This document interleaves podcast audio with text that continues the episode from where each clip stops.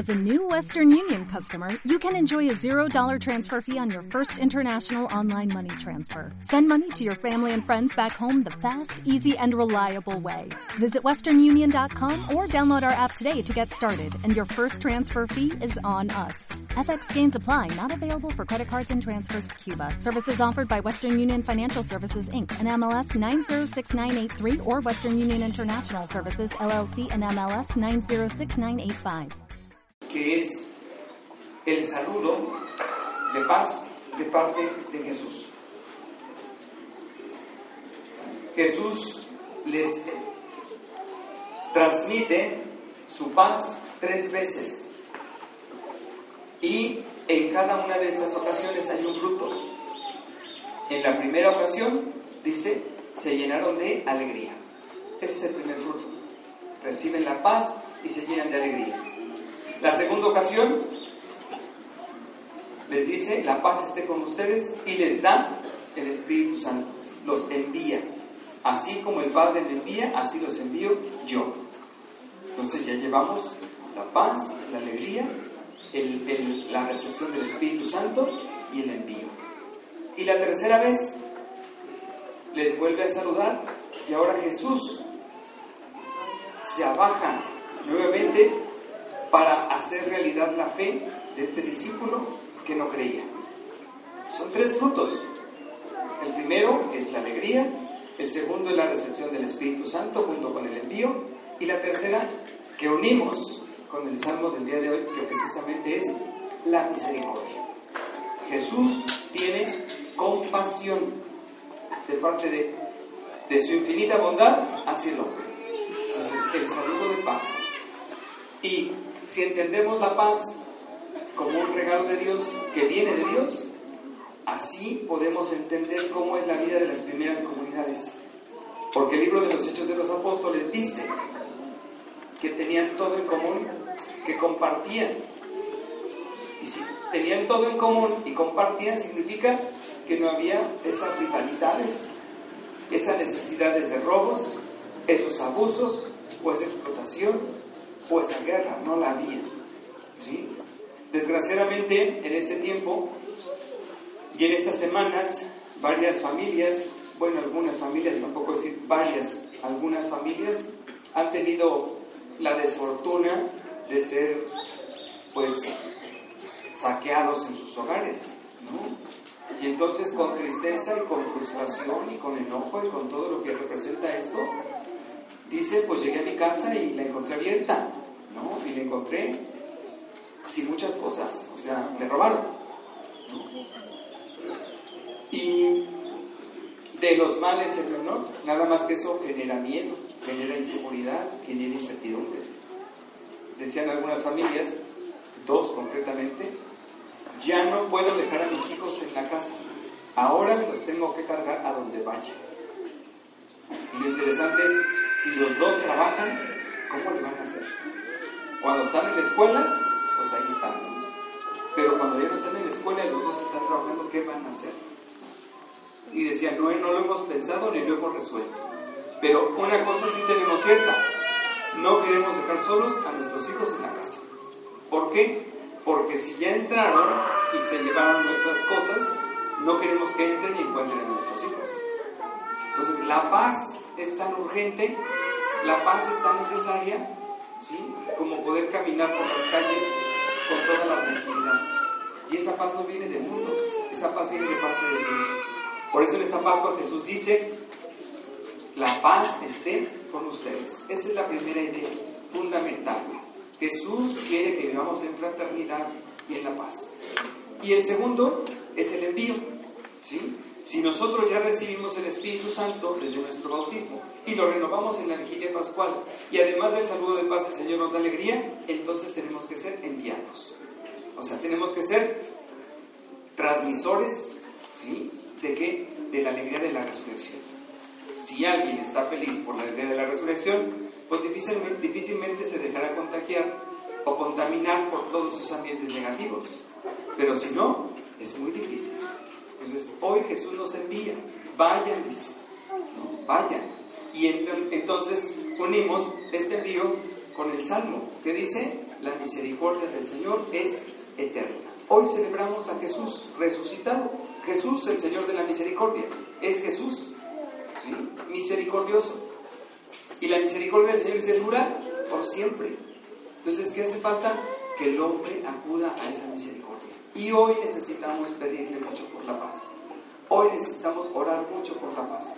¿sí? Porque si nosotros no lo hacemos, que estamos bautizados, que somos conscientes de la necesidad de la oración, ¿quién lo va a hacer? ¿Sí? Acabamos de ser testigos el domingo 5 de abril de la apertura de las campañas de los partidos políticos. Y se van a abrir ahora las propuestas. Y a veces los aplaudimos, a veces los reprobamos, a veces los juzgamos, a veces los aprobamos. Yo diría que la justa medida sería la oración, porque finalmente es un servicio y finalmente alguien tendrá que dirigir, alguien tendrá que gobernar, alguien tendrá que procurar la sana convivencia de la sociedad, quien sea, y quien sea tiene que contar con la oración de nosotros para que pueda ejercer de la mejor forma ese servicio. Y nosotros también contribuyamos a vivir en una comunidad de paz, en una comunidad de armonía, en una comunidad donde no tengamos esa incertidumbre ni esa inseguridad. Yo he pensado mucho en esas familias estos días, digo, ¿qué van a hacer? ¿Cómo lo van a hacer? Pues yo creo que si yo he pensado, ellos han pensado más. ¿Cómo resolver ese, sentimiento, esa sensación de inseguridad? ¿Qué hago? ¿Dónde los dejo? Luego, ¿cómo los recojo? ¿A qué hora? Es un desorden terrible lo que provoca ese miedo, esa inseguridad. Y es una realidad, ¿sí? No es de un lugar lejano, no es algo que salió en una película, es nuestra realidad. Pero de nosotros depende también de que esa realidad pueda cambiar. ¿Cómo? Pues enviados, dice Jesús, tienen que ser enviados a transmitir la alegría de la resurrección. Entonces, hoy les invito y les dejo de tarea y les propongo la tarea dos cosas. Una, que oremos por la paz en estos días. Recurriendo a la misericordia de Dios. O sea, sabiendo que no lo merecemos tal vez, que hemos actuado de una forma incorrecta, que somos también colaboradores de todo esto, que todos formamos parte del desorden, aún con esa conciencia de decir que Señor necesitamos de tu misericordia, damos que nos des la paz. Y segunda tarea es que tienen que ir a transmitir la alegría del Evangelio. ¿sí? Porque el envío es muy claro. Vayan, dice. Como el Padre me envió, así también los envío yo. Vayan. ¿sí? No se les ha descargado la pila, espero todavía, porque apenas es el segundo domingo de Pascua. Les debo confesar que cuando empezó la misa me sentí un poquito decepcionado. Y cuando cantamos el himno de gloria, me sentí más decepcionado. Y cuando cantamos el salmo, ya me sentí un poquito más animado. Pero en el canto de entrada y en el canto de gloria dije, ¿nos quedaríamos todavía en la cuaresma? Porque es interesante. El Gloria es un himno universal y, el, ritmo de hoy, de la propuesta del, del coro, es muy común y es muy conocido. Y lo interesante es que nadie cantaba, ni siquiera hacían el esfuerzo. Ya cuando hacen el esfuerzo digo, bueno, todo feo, pero echan ganas. Pero ahorita, nada. Y se nota cuando la comunidad participa, porque en el Salmo sí respondieron. Sí, en el Salmo sí respondieron. Dije, esa les conviene. Porque dice el, el, himno de gloria, gloria, o sea, es una doxología, es una alabanza desinteresada a Dios. Es un himno de alabanza. Y todos sí como que... Mm". Pero cuando dicen la misericordia, ay sí, la misericordia, pues claro que nos interesa la misericordia, ¿verdad? Y el gloria, no. Entonces, estamos en la segunda semana del tiempo de la Pascua, no se nos olvide, la alegría de la resurrección no debe terminar nunca, y menos a ocho días. Apenas empieza a propagar la alegría de la resurrección, apenas empiezan los discípulos, apenas empiezan las mujeres a compartir, apenas empieza a difundir todo esto. Y nosotros, ya en la gloria, ya por allá pensando en otras cosas. Hombre, ¿qué pasó? Ojalá que no nos pase lo que dice Jesús en el Evangelio, las palabras a Santo Tomás. Dichoso, dice, ¿tú crees? Porque me has visto. Dichosos los que creen sin haber visto. Que nuestra fe sea eso. Nuestra fe tiene que ser un creer sin ver. Porque si vemos, ya no es fe. Si necesitamos ver para creer, ya no es fe. La fe es esperar aquello que no conocemos, ni aquello que no esperamos, ni aquello que esperamos que pueda suceder, mucho menos aquello que podamos ver. Esa es la fe. Imagínense nada más la impresión de este discípulo. Dice, porque me viste. Bueno, pues aunque sea así. Pero dichosos, dice Jesús, los que creen sin haber visto. Entonces, pues vamos a darle gracias al Señor y les invito, hoy vamos a rezar la coronilla del Señor de la Misericordia de un modo especial porque es su fiesta. Pero todos los días se reza la coronilla, todos los días, aquí. Y los martes de manera especial en oración comunitaria, todos los martes a las 8 y media, 8.45 rezamos la coronilla con Jesús expuesto. ¿Por quién se pide? Por todos. Ahí se pide por todos. Y todos los días el Señor está aquí en el sagrario para pedirle por la paz. Entonces, la tarea, ahí está. La invitación, ahí está. ¿Qué falta? Nuestra respuesta. Porque a veces queremos echar la culpa al que se deje, al que se deje. Dice la frase aquella, ¿no? No busco quién me la hizo, sino quién la pague. Y así es, ¿no? Ya no sé quién me la hizo, pero yo a ver quién me la paga. A ver a quién le echo la culpa. ¿A quién le echo la culpa de que, de que haya baches? Ah, pues es que no arreglan. A ver, pues que llovió. Pero es que todo, pero es que llovió. A ver, ¿a quién le echa la culpa? ¿No? Es que eh, la inseguridad, esos este, gobiernos no, no saben. A ver, no son los gobiernos, somos también las familias, promotoras de valores. Desde ahí viene.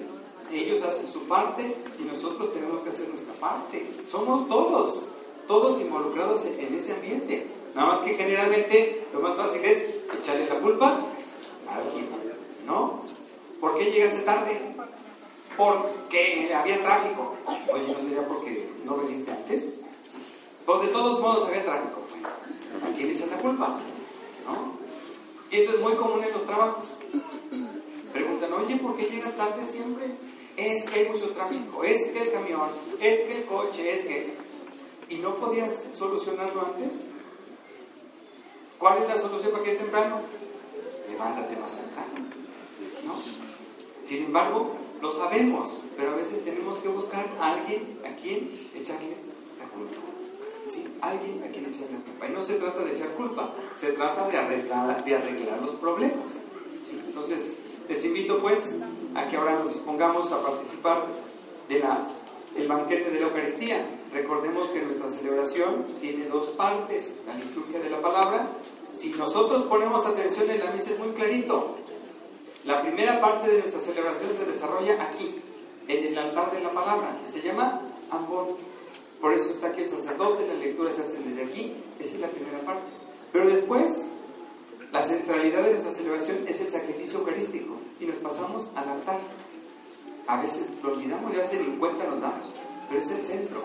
¿sí? Y después de que Jesús ya ha sido ofrecido en el altar, el centro, cuando se acaba la misa, el centro ya es nuestro sagrado, porque ahí se queda Jesús presente en la Eucaristía. Pues vamos a pasar al segundo momento, vamos a hacer nuestra profesión de fe para después presentar también nuestros dones.